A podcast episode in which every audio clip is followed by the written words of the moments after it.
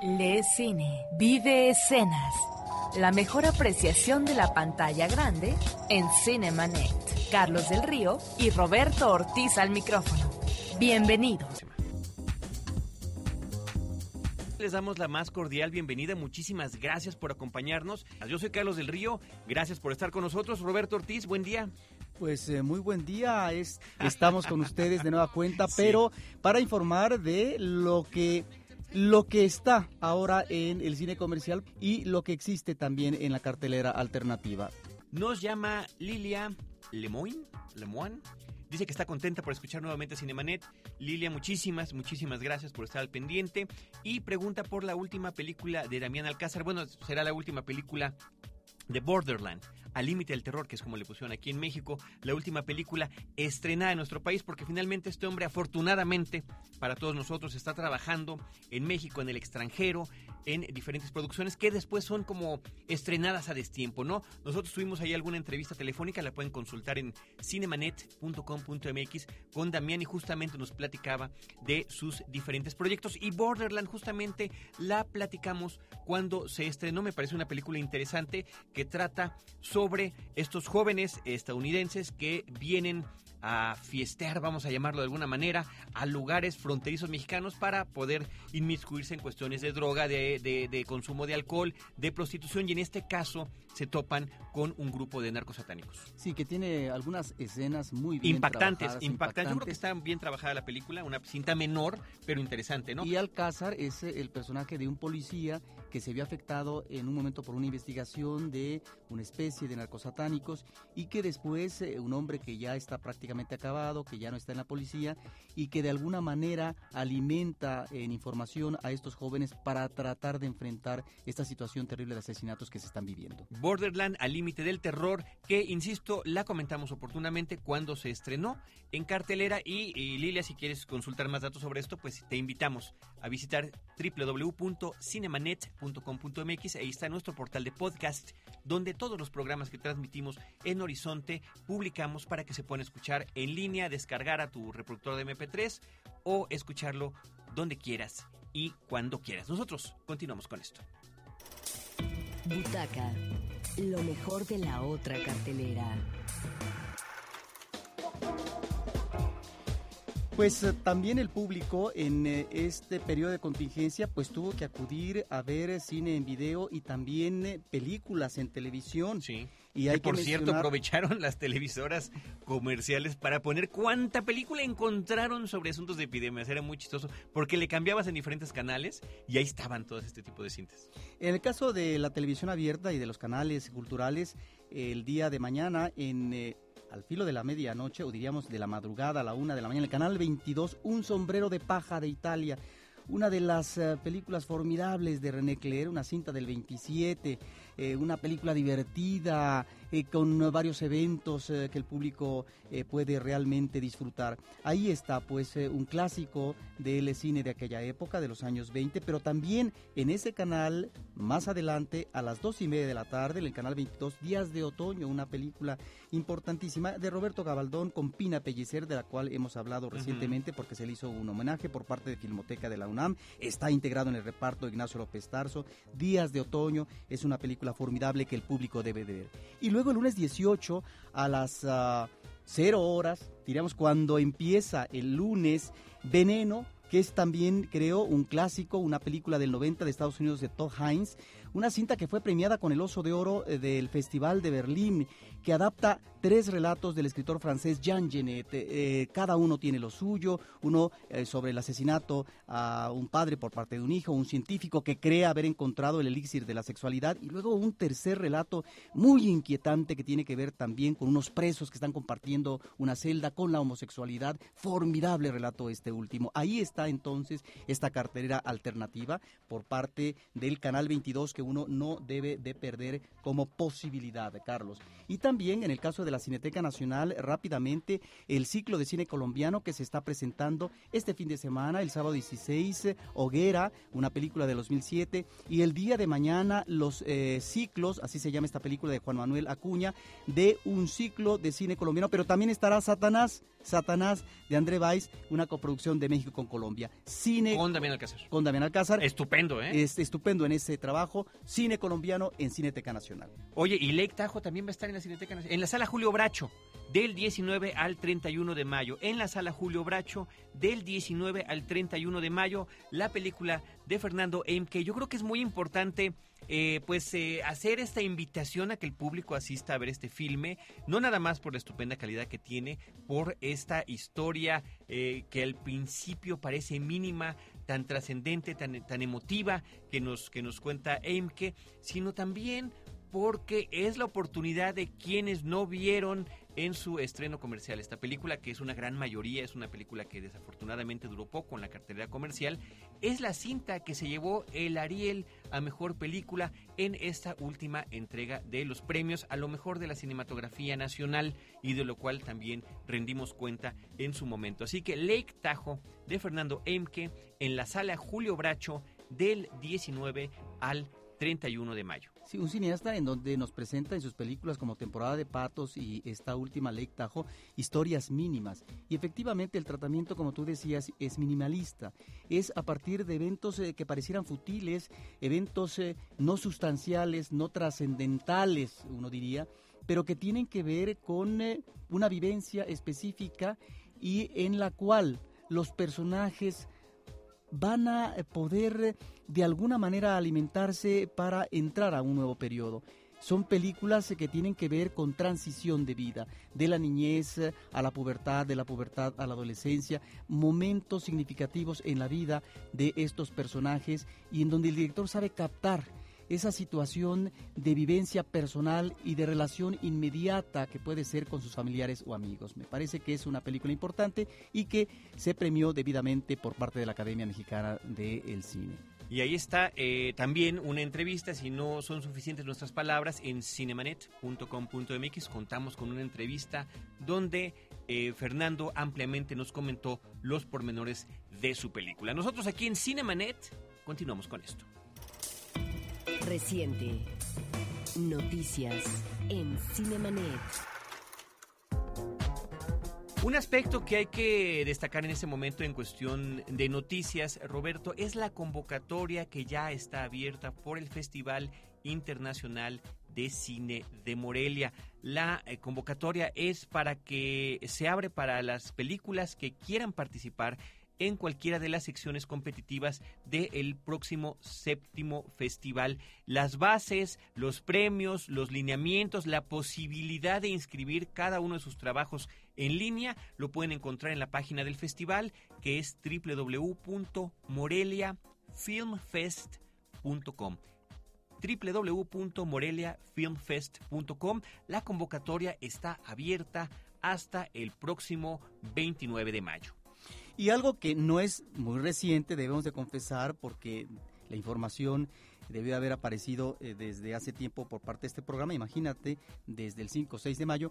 Bueno, que no, habíamos tenido programa, por eso llega ahorita y que no podemos dejar pasar por alto. No podemos oslayar, pues murió no solamente un torero excepcional, un torero del cual se recuerdan algunas faenas eh, importantísimas de gloria, con un torero que él eh, inmortalizó. Me estoy refiriendo a Manuel Capetillo de 1959 con el toro guapetón, u otra corrida del 1963 en Guadalajara. Pero bueno, esto corresponde obviamente a los amantes de la fiesta brava. En el caso de los amantes del cine, pues eh, Manuel Capetillo también hizo una serie de obras cinematográficas, más de 50 en su haber. Él comienza a fines de los años 50 y creo que su periodo más productivo con presencia actoral como galán, como primer actor, pues es en los años 60, sobre todo, digamos, el primer lustro, aunque obviamente él hace películas, eh, bueno, también en, los 90, es un director que trabaja hasta eh, la época de madurez, eh, ya una época en la cual él está envejeciendo, es un ah, actor de comedias rancheras, un actor que logró alternar en su momento, pues, con actores de este orden de, de digamos, oh, aventuras en el campo, con canciones folclóricas, Él acompañó a un Antonio Aguilar, a un Luis Aguilar, pero también a una serie de cómicos como Oscar Ortiz de Pineda, Daniel Chilo Herrera y Piporro en una película que en ese sentido me parece que es una buena reunión de actores cómicos como Acapulqueña de 1959. Pero también él eh, realizó eh, dos películas que tuvieron que ver con El Ojo de Vidrio, que también fue una serie radiofónica muy importante en su momento que nos remitía a un bandolero que se llamaba Porfirio Cadena. Hizo pues eh, toda una serie de cintas, Manuel Capetillo murió recientemente, alternó con toda una serie, con una playa de, actores, estuvo con Lola Flores, con Kitty Diollos, María Duval, Irma Serrano, eh, Lorena Velázquez, Irma Dorantes, en fin, y también con actores masculinos que en su momento fueron realmente importantes como Joaquín Cordero. Su cine no es propiamente un cine que uno diría, qué gran película, pero que se correspondió en su momento con cierto cine popular genérico que fue eh, muy, eh, muy socorrido por parte del público. Era un cine popular, un cine comercial, y ahí está pues la presencia de Manuel Capetillo en nuestra cinematografía y lamentamos su deceso. Finalmente se despide, pero están sus películas finalmente para que el público las pueda ver. Y también habría que mencionar, Roberto, el dato de que en el Festival de Cine Mexicano de Durango, la película de cortometraje de Roberto Fiesco, Paloma, recibió por parte de la crítica la eh, selección como mejor película. Y bueno, pues queremos hacerle una felicitación por parte de Cinemanet, de todo nuestro equipo, a Roberto Fiesco, que, insisto, lo conocimos primero en su faceta de, eh, de cineasta, como productor, también como director con sus cortometrajes y que ahora está también acompañándonos aquí en el Instituto Mexicano de la Radio como conductor del programa Cine Secuencias en Reactor 105.7 que se transmite todos los sábados de 11 a 12 de la mañana, insisto, en Reactor junto con Mariana Linares. Bueno, y en el caso de este corto premiado que es eh, eh, Paloma, hay que decir que es un homenaje al cine y específicamente a un personaje que lo manejó Emilio Fernández en la película Pueblerina. Columba Domínguez es ah, la mancuerna romántica, eh, romántica pero con una, dificultad para poder sacar adelante esta relación amorosa porque las dificultades eh, que tienen en el medio son muy difíciles de venganza, de odios, rencores, etc.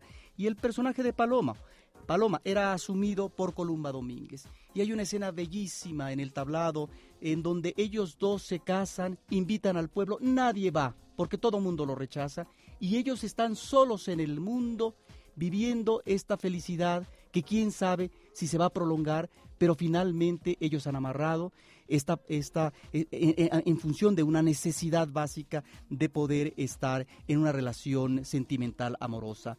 A este personaje a este personaje excelso del cine mexicano, que es Paloma, le dedica su cortometraje con una Columba Domínguez ya envejecida, nuevamente en el entorno campestre, ahí está de nueva cuenta. Por lo tanto, una felicitación para Roberto Fiesco por este premio y por supuesto por esta actividad como productor que yo creo que es uno de los jóvenes productores más importantes que hay en este país actualmente. Continuamos en Cinemanet con esto. En cabina la entrevista en Cinemanet. Como les habíamos comentado al inicio de este programa, donde estábamos haciendo el recuento de las películas, no nada más que se estrenaban esta semana, sino también las que se habían estrenado la semana pasada, mencionábamos la película, el documental Trazando a Leida de Christiane Burkhardt, que nos está acompañando esta mañana. Te agradecemos muchísimo que vengas y que nos ayudes a invitar al público a que cinéfilo, a que regresemos a las salas cinematográficas, a que estemos al pendiente de lo que está pasando Cristiane con el cine mexicano. Bienvenida. Sí, ¿qué tal? Muy buenos días, muchas gracias. Muchísimas gracias a ti también, gracias por tu trabajo. Roberto. Pues estamos ante un documental que me parece que es sui generis si consideramos que efectivamente ya hay documentales que nos remiten a la guerra sucia en este país eh, en los 70, pero que no habíamos eh, visto el abordaje, yo no sé si sea el primer documental a propósito de toda una serie de niños que se extraviaron eh, en la Guerra Sucia, se habla entre 15, 20, no sé si existan más, posiblemente películas como esta, como Trazando a Leide, puedan establecer un puente de comunicación para poder buscar estos u otros niños, ahora ya gente madura, que finalmente fue adoptada, que eh, realizó una vida sin saber que finalmente sus padres biológicos, eh, bueno, desaparecieron y ellos se, em, pues, eh, digamos, se separaron por esta situación terrible que se vivió en la Guerra Sucia. De esto trata el documental. Exactamente, sí, es muy cierto y yo mm, decidí en, en, el momento de empezar el proyecto, pues enfocarme pues precisamente en la generación de los hijos, que en aquella época pues eran chiquillos, ¿no? Aleida tenía dos años, su hermano tenía cuatro. Y, tal cual, el caso de ellos es que eh, los dos fueron separados tras la desaparición de sus papás y fueron eh, adoptados por familias distintas y de esta manera pues se pierden completamente la pista, crecen sin saber el uno del otro y es apenas 30 años después cuando Aleida finalmente eh, descubre quién es ella, descubre su identidad, ¿no? conoce a su familia biológica, es cuando se entera también de que tiene un hermano y entonces se dedica a buscarlo y es cuando yo la conocí, ¿no? Entonces en la película pues lo que vemos es un poco pues ese proceso de búsqueda, de querer, de querer dar con el hermano, pues en esa necesidad también de reconstruir una parte propia suya, ¿no? De su historia y pues con el desenlace, la verdad también insólito, sorprendente de que sí se encuentran. Yo creo que la pregunta obligada es, Cristiane, ¿cómo te encuentras con esta historia? Porque está narrada a partir justamente de la perspectiva de Aleida en esta búsqueda donde le estamos viendo a un nivel absolutamente personal y directo, además eh, en el entendido de que la estuviste siguiendo en este recorrido que ella hace a partir de que decide buscar, bueno, por supuesto, la ilusión de encontrar a sus padres, pero un, un, objetivo más real, eh, más alcanzable, que sería el de localizar a su hermano. La cinta abre con imágenes de archivo de, eh, estos movimientos eh, de, activismo social en nuestro país, del mismo 2 de octubre, de lo que pasó en diferentes momentos a principios de los años 70 y después aterrizamos directamente con Aleida haciendo llamadas telefónicas, eh, comunicando, además ya en Estados Unidos, me parece, ¿no? A pesar de que hay una serie de flashbacks hacia diferentes regiones de nuestro país, Guerrero y Oaxaca, donde ella se reencuentra con su familia biológica. Exacto, exacto. Sí, yo, mira, yo estaba en el 2004, que es a finales del 2004 es cuando todo eso se está empezando a dar. Eh, yo estaba haciendo una investigación sobre la época, sobre la Guerra Sucia, sobre eh, los familiares de los desaparecidos. Y claro, luego, luego, pues uno va, con las organizaciones como, como el Comité Eureka, Doña Rosario Barra de Piedra, ¿no? que es como la, una figura legendaria en esa lucha. La organización Hijos. Exacto, la organización Hijos. Y estaba como, pero de verdad, como muy al principio en ese trabajo como entre periodístico, entre, ¿no? Pues de documentalista, cuando el caso de Aleida me empezó a llegar por varios lados eh, y sí me llamó mucho la atención por, por lo que ya comentamos, de que era una hija buscando, una niña, bueno, ya adulta, buscando a su contemporáneo. Esto, la verdad, no lo había leído ni había habido como otro caso este, parecido y me fui con esto, me fui un poco como con esa curiosidad de que, pues como tú dices también, de que quizás es más alcanzable, quizás sí hay más probabilidad de encontrar al hermano, aunque en ese momento la verdad era todo un misterio, o sea, igual pasaba, igual no pasaba, ¿no? Entonces ahí sí había una circunstancia, pues yo creo que muy fortuita, que es que después de hacer las primeras entrevistas con Aleida en Ciudad Juárez, que es donde ella vivía en ese momento, me habló al mes para decirme, sabes que sí hay evidencias, ahora sí ya tenemos como evidencias de que él pudiera estar viviendo en Estados Unidos, en Washington, y me voy a ir, me dijo, no me voy a ir en mis vacaciones de, de Navidad. Y entonces cuando yo decidí, este, a pesar de todavía no tener el proyecto realmente como armado en términos incluso como financieros y todo eso, dije, pues te voy a acompañar y agarré mi cámara y es así como yo me convertí pues realmente en, el, en la testiga, el cómplice, acompañante de, de un momento de verdad muy, muy emocionante que fue en Washington mismo, pues cada día estaban como saliendo noticias, noticias, posibilidades de encuentro con él y al final él ve un un noticiero donde Aleida hace el llamado a su hermano, él lo ve y es cuando él decide comunicarse con ella. Entonces, pues sucede de verdad lo, lo insólito hasta este momento, es la primera vez que esto sucede en México, de que dos hermanos que fueron separados en estas circunstancias pues se pueden reencontrar. Ahora, encontramos aquí eh, dos partes para el público en términos de lo que es la relación emotiva con el personaje. Por un lado es esta búsqueda afanosa que es vital para el personaje, que constantemente está en eh, la persistencia para poder encontrar datos, eh, llamadas telefónicas, etcétera. También esta convivencia entrañable, este respaldo por parte de los amigos cercanos. Y luego la otra parte, diría yo, es la del encuentro-desencuentro. Es decir, la búsqueda que eh, se lleva todo un tiempo porque es recuperar parte de la memoria de una identidad que quedó fracturada o que a lo mejor ya no existió porque finalmente la vida se fue por otro lado. Claro. ¿Hasta qué punto este reencuentro sirve como un resorte que va a realimentar mi vida? Esa es una de las cosas que como espectador uno reflexiona porque, bueno, uno no sabe de eso.